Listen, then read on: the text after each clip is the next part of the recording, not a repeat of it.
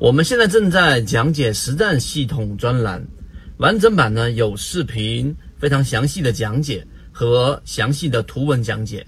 帮大家建立一个完整的交易系统。所以，如果你想进一步的系统的去建立自己的交易系统的话，可以拿出手机，可以直接在缠论专辑的简介找到我。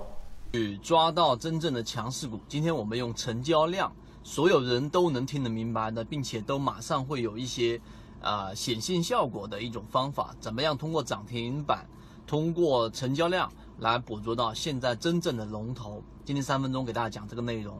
首先呢，用过这种方法呢，有之前比较有名的一些游资，例如说 Asking。例如说炒股养家和很多的游资席位都是用类似的方法来进行操作的。那操作方法非常简单，第一个，你先要判断整个大盘的盘面，就像现在的大盘盘面，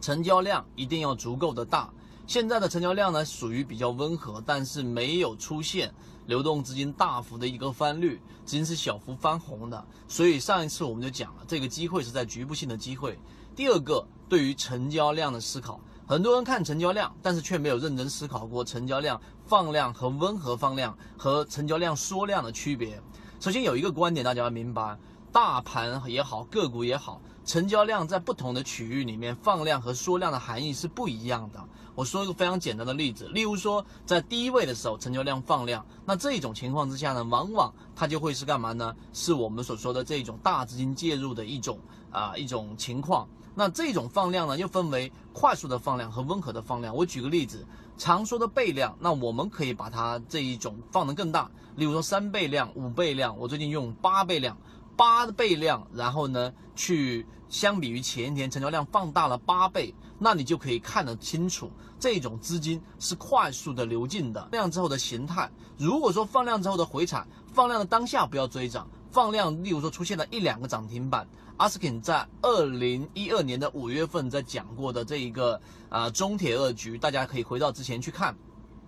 二零一二年的五月份，前面有过两个涨停板之后，那这两个涨停板出现了快速的拉升，并且出现了上万手的单子，然后快速的干嘛呢？回落。而这一个回落过程当中呢，我们就判断它，它如果说出现了再一次的放量。当时第一个涨停板就追进去了，后面拉出了百分之五六十到百分之七八十，所以在低位的时候放量，即使出现问题，它都还是会有反复。在这种地方，你的赢面就会比较大。这种是放量。另外一种，就像我们所说的温和放量和突然间的巨量出来，到底有什么差异呢？这背后的逻辑其实就是巨量，那代表资金是非常急切的，快要抢筹码。而温和放量，或者说放量，它也不是说温和，它是在这一个阶段过程当中没有出现，例如说五倍甚至八倍的量，为什么？因为这是属于市场资金不断的在进行接力，例如说游资，例如说机构在放大探索里面不断的进行接力，所以呢，它不属于我们所说的这种短期快速的一个拉升，所以这个成交量在低位的时候是这样的一种判断，在高位成交量放量呢，有可能是换装，有可能是这一个